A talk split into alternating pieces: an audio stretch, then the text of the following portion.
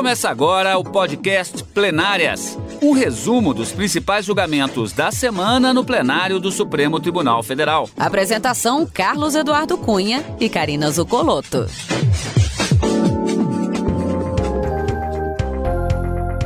Hoje, com os principais momentos das sessões dos dias 26 e 27 de maio de 2021. Karina, iniciando nossa conversa de hoje prévia, o panorama geral antes de conferirmos as decisões do STF, podemos dizer que temos dois temas que marcaram a sessão por videoconferência do plenário.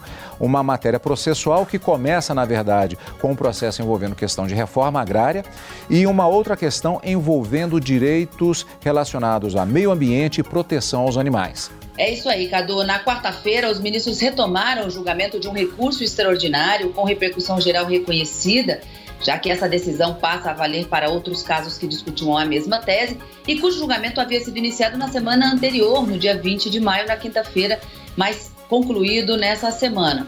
Os ministros discutiram se era cabível ou não a ação civil pública para discutir uma decisão já transitada em julgado e uma ação de desapropriação. Se isso feriria a Constituição ou não, já que ultrapassados prazo, o prazo de dois anos para a propositura de uma ação rescisória. Julgamento concluído, os ministros, por maioria, acabou, acabou ficando vencido o ministro Marco Aurélio, que entendia que a ação civil pública não era cabível, mas a maioria entendeu que sim. E se tratando de ação de desapropriação, o objeto da ação civil pública era para discutir o domínio e a titularidade das terras ali que estavam sendo questionadas e que isso é possível e não houve ofensa à coisa julgada. A gente vai trabalhar um pouquinho mais como foi essa decisão em que ficou vencedor o voto do ministro Alexandre de Moraes, o primeiro a abrir a divergência nesse sentido em relação ao relator.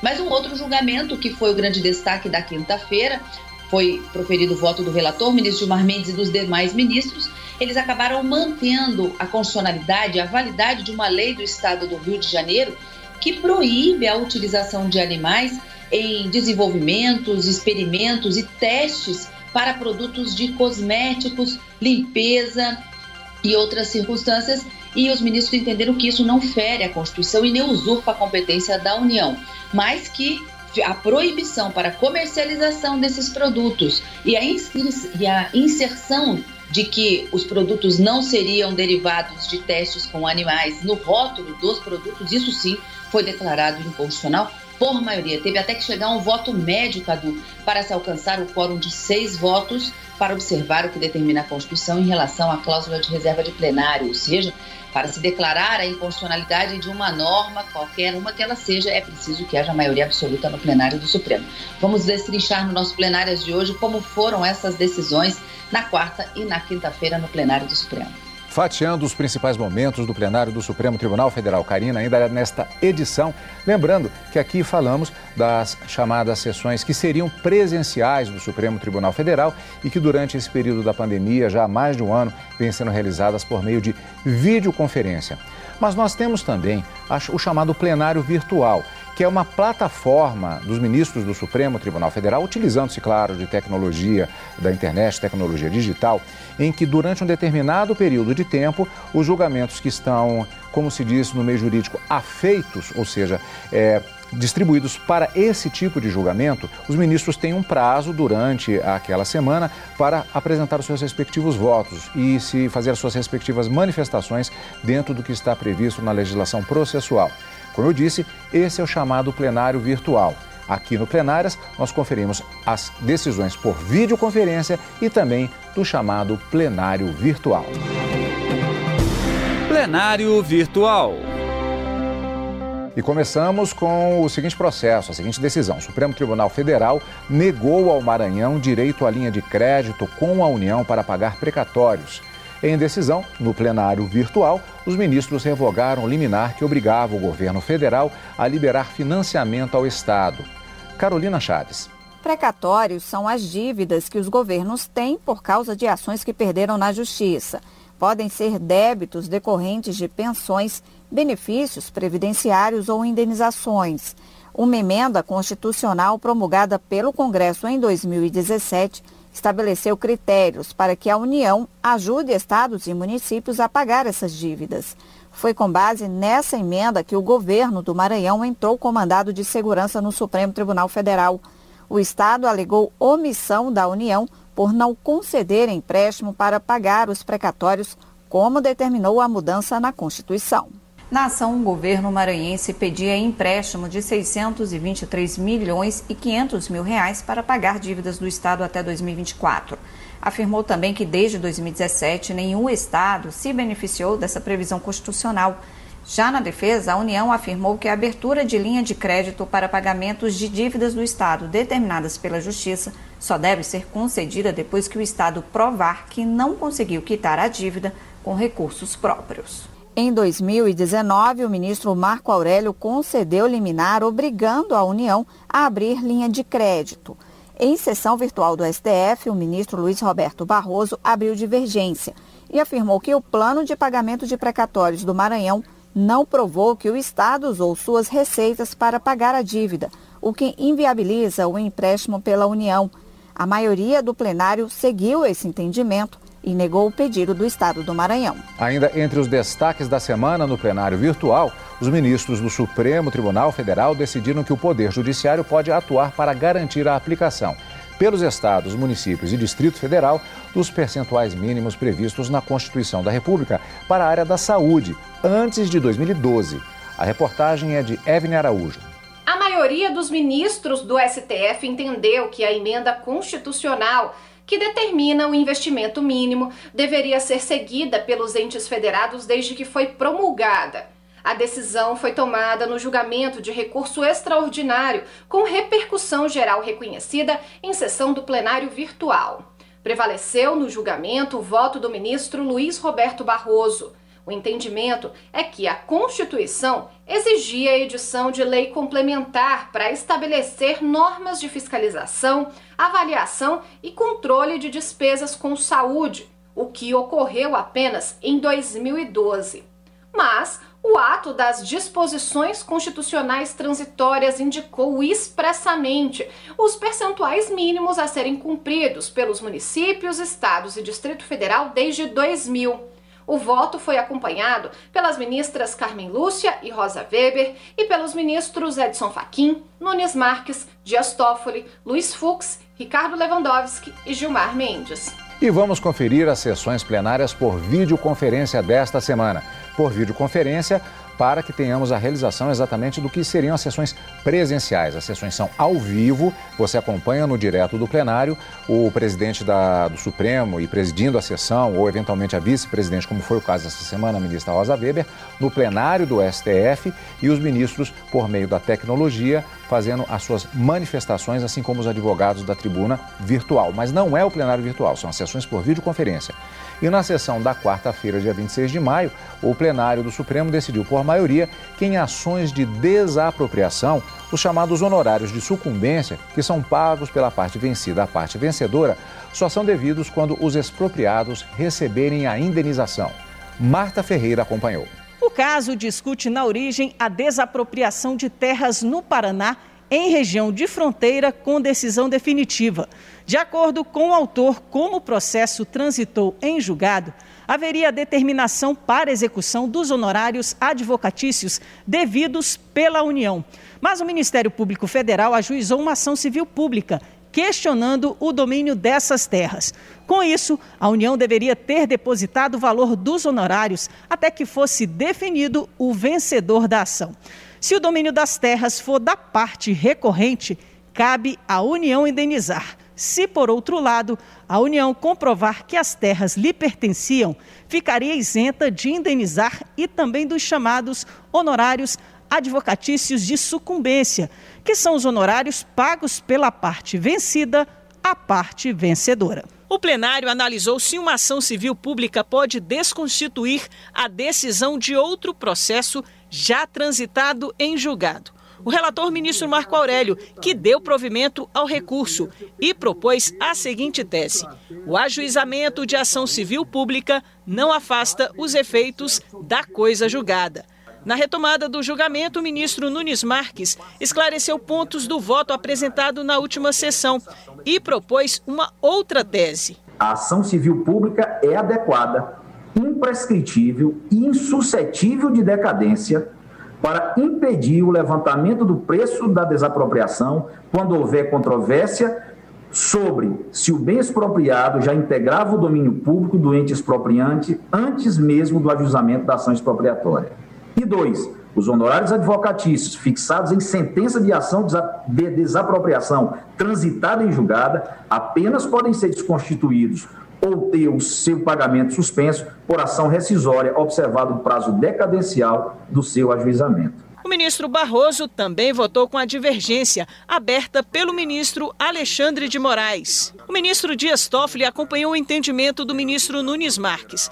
As ministras Rosa Weber e Carmen Lúcia e os ministros Ricardo Lewandowski, Gilmar Mendes e o presidente ministro Luiz Fux seguiram a divergência aberta pelo ministro Alexandre de Moraes. O plenário, por maioria, decidiu que em ação de desapropriação os honorários de sucumbência só serão devidos se houver pagamento de indenização aos expropriados. Trânsito em julgado de sentença condenatória proferida em sede de ação desapropriatória não obsta a propositura de ação civil pública em defesa do patrimônio público para discutir a dominialidade do bem expropriado, ainda que já se tenha expirado o prazo para ação rescisória. Em sede de ação de desapropriação, os honorários sucumbenciais só serão devidos caso haja efetivo pagamento da indenização aos expropriados. Karina, vimos, portanto, uma, uma, ação de desapropriação com fortes efeitos do ponto de vista da jurisprudência em relação a processo, a como administrar o, o andamento justamente dos processos no judiciário. Explica pra gente. É, vamos, vamos pegar um gancho do início de toda essa discussão. Nesse recurso extraordinário, aliás, o voto do ministro Luiz Roberto Barroso, ele faz uma análise desde o início do processo na primeira instância da ação de desapropriação até se chegar a esse recurso extraordinário no Supremo Tribunal Federal. Vejam, e há uma coincidência nesse primeiro julgamento que foi realizado com o segundo. Três correntes foram abertas nos dois julgamentos, mas se formou uma maioria ao final aqui nesse caso desse recurso extraordinário, inclusive com o voto vencedor do ministro Alexandre de Moraes, que abriu a divergência em relação ao ministro Marco Aurélio. A grande discussão, como a gente disse no início do programa, era saber se a propositura dessa ação civil pública pelo Ministério Público Federal poderia questionar aquela decisão final, já a sentença na ação de desapropriação de primeira instância, que foi confirmada pela segunda instância e que acabou fazendo coisa julgada no lugar de uma ação chamada ação rescisória, que é justamente, de acordo com a legislação processual civil, a ação que deve ser proposta para questionar a decisão já transitada em julgado, aquela que já não caiba mais recurso. E o que os ministros acabaram decidindo a partir do voto do ministro Alexandre de Moraes? Que o que se decidiu lá na ação de desapropriação não foi sobre o domínio, a titularidade daquelas terras de fronteira na região do estado do Paraná, que era a grande discussão, e que, portanto, sobre esse assunto não se fez coisa julgada. O ministro Alexandre de Moraes, no seu voto, ele disse: a ação de desapropriação ela tem por objetivo questionar a validade do decreto expropriatório, o decreto que determina a desapropriação, e também se determinar a, o valor da indenização. Não se trata a ação de desapropriação instrumento hábil para se discutir a titularidade. E o ministro ainda disse: tanto a decisão de primeira como de segunda instância ah, ah, condicionou o pagamento da indenização e, consequentemente, dos honorários de sucumbência, já que acessórios da indenização, ao reconhecimento da titularidade daquelas terras. E aí o Ministério Público Federal ainda dentro do prazo de dois anos, que seria o prazo para a propositura da ação rescisória, entrou com a ação civil pública justamente para se questionar de quem seriam aquelas terras. Se, uma vez comprovado que as terras fossem da União, não haveria o dever de pagamento de indenização naquela ação de desapropriação e nem muito menos do honorário de sucumbência. Do contrário, comprovadas que as terras eram da titularidade do particular, aí sim devidas à indenização e, consequentemente, os honorários de sucumbência que se pretendia levantar antes mesmo da conclusão dessa ação civil pública. Então, por maioria, e uma maioria que se formou, inclusive, é, é, bastante considerável, vamos dizer assim, os ministros entenderam que a ação civil pública é possível sim para se questionar a titularidade da terra, que não foi objeto naquela ação de desapropriação, e que os honorários de sucumbência só serão devidos quando comprovado o dever de indenizar pela parte vencida, que aqui no caso era a União. Então, resolvida essa questão, esse embrólio processual, como a gente diz, não é cada um caso bastante complexo, mas que acabou tendo um resultado positivo, já que concluído mais um recurso extraordinário de repercussão geral reconhecida no Supremo.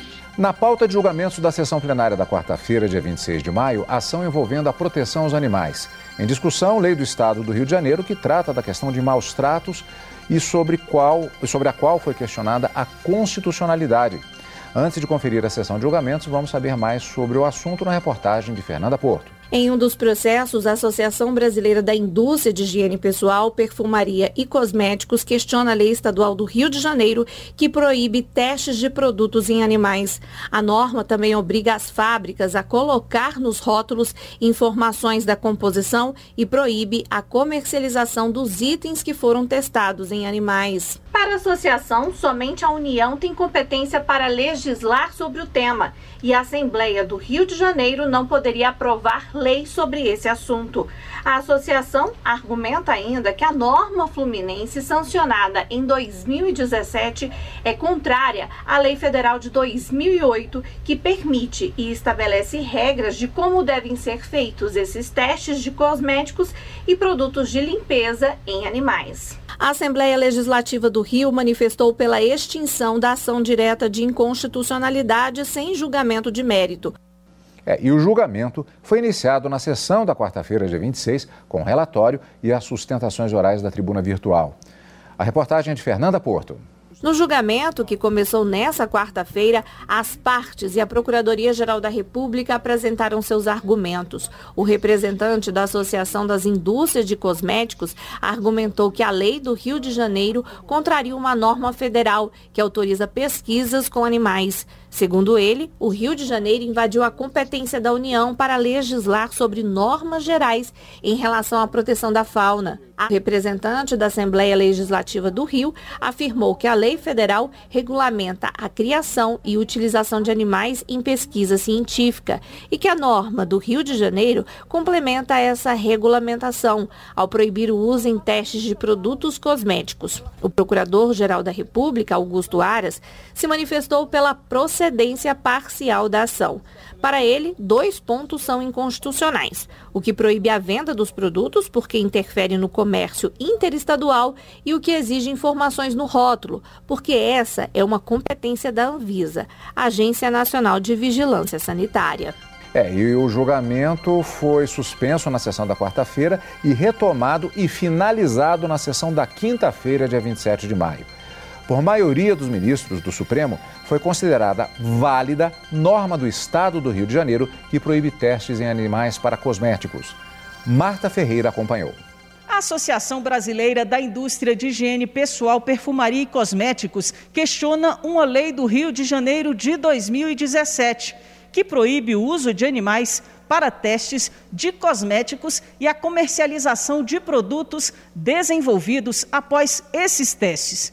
A entidade alega que só quem pode legislar sobre o tema é a União, porque se trata de matéria sobre proteção ao meio ambiente. O relator ministro Gilmar Mendes entendeu que o Estado do Rio pode proibir os testes e experimentos em animais, mas não pode proibir a comercialização de produtos desenvolvidos a partir desses testes. Nesse aspecto, a vedação imposta genericamente a comercialização de todo e qualquer produto no estado do Rio de Janeiro, sem a distinção de sua respectiva origem, parece invadir a própria competência da União para legislar sobre o comércio interestadual.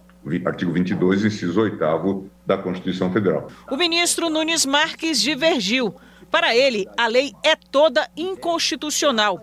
O Estado não pode proibir testes em animais nem a comercialização de produtos desenvolvidos a partir desses experimentos. Quem tem que tratar desse tema é a União. À medida que o público toma conhecimento das terríveis experiências que são necessárias para a testagem da segurança de certos cosméticos, a tendência é que a adoção de boas práticas e de selos de certificação e surjam dentro de mecanismos de autorregulamentação e de, de adaptação do próprio mercado. Em todo caso, se for para proibir tais experiências via regulamentação estatal, claramente isso deve ser feito pela União. O ministro Edson Fachin teve um entendimento diferente do relator e da divergência do ministro Nunes Marques. Para ele, a lei estadual é integralmente válida. Assim entendo, à luz do desenho normativo de repartição de competências no âmbito do Estado federado no Brasil, que protege a autonomia de cada um de seus membros e, por consequência, dos seus entes, prevê a convivência harmônica em todas as esferas. O plenário, por maioria, manteve válida a proibição do uso de animais em testes de produtos cosméticos no Rio de Janeiro. No entanto, a corte derrubou trecho da norma fluminense que proibia a comercialização de produtos que tivessem passado por esse tipo de experimento e também a obrigação de informar sobre isso no rótulo das embalagens. Karina, aqui nós tínhamos, é, como se tratava de questão inclusive constitucional, tratando inclusive de competência para legislar, se era da União, se os estados poderiam legislar, uma, uma discussão muito forte nesse caso, e uma posição do plenário que ficou da seguinte forma: cinco votos para um lado, cinco votos para outro e um ali no meio. Quer dizer, não se atingiu exatamente a reserva de plenário. Aí vem a, o cálculo do voto médio, que envolve uma, digamos, negociação dos posicionamentos dos ministros e a verificação de como estão os votos parciais para se tentar atingir esse quórum mínimo para se fechar essa questão. Explica para a gente essa matemática. É, Cadu, aqui o plenário acabou ficando dividido. Cinco ministros entendiam que a norma deveria ser declarada em parte constitucional e em parte inconstitucional, como foi o voto do ministro Gilmar Mendes. Os estados podem legislar sobre essa proibição do uso de animais eh, para esses testes, desenvolvimento, experimentos para fins cosméticos, mas não pode proibir a comercialização desses produtos, porque isso interferiria numa competência privativa da União para legislar sobre comércio interestadual de forma que a proibição dessa comercialização impediria que outros produtos de outros entes da federação ingressassem no Rio de Janeiro e também não poderiam proibir ou determinar, perdão, a inserção no rótulo da, da, desses produtos que aquele produto seria derivado de, é, da não utilização, que não teria sido utilizados os animais para os testes e experimentos. Isso seria matéria de competência também privativa da União para legislar sobre consumo, produção e consumo. Esse foi o voto do ministro relator. O ministro Edson Fachin abriu uma outra divergência, entendendo que a lei no todo não tinha qualquer tipo de inconstitucionalidade, que o Estado do Rio de Janeiro teria legislado dentro do que a própria Constituição estabelece como competência concorrente, tanto em defesa do consumidor como em proteção ao meio ambiente. O ministro Nunes Marques, no entanto, entendeu que a lei deveria ser declarada toda inconstitucional então, na parte em que ele considerava inconstitucional os dispositivos sobre a comercialização e a inserção de, é, de destaque, né, que não teria sido utilizados animais para os testes naqueles produtos, ele acabou convergindo junto com o relator na declaração de inconstitucionalidade. Aí se chegou a esses seis votos mínimos necessários para se declarar a inconstitucionalidade parcial da lei, ou, ou pelo menos a procedência parcial dessa ação direta de inconstitucionalidade. E nesse sentido, então, acabou se formando essa maioria no plenário com esses seis votos mínimos necessários para se declarar a inconstitucionalidade, ainda que parcial, da lei, conforme havia sido pedido nessa ação direta de inconstitucionalidade. A grande questão aqui era saber se o Estado do Rio de Janeiro poderia legislar sobre essa matéria, ao argumento de que haveria já uma lei federal tratando do assunto. O ministro Gilmar Mendes, relator, ao votar na quinta-feira,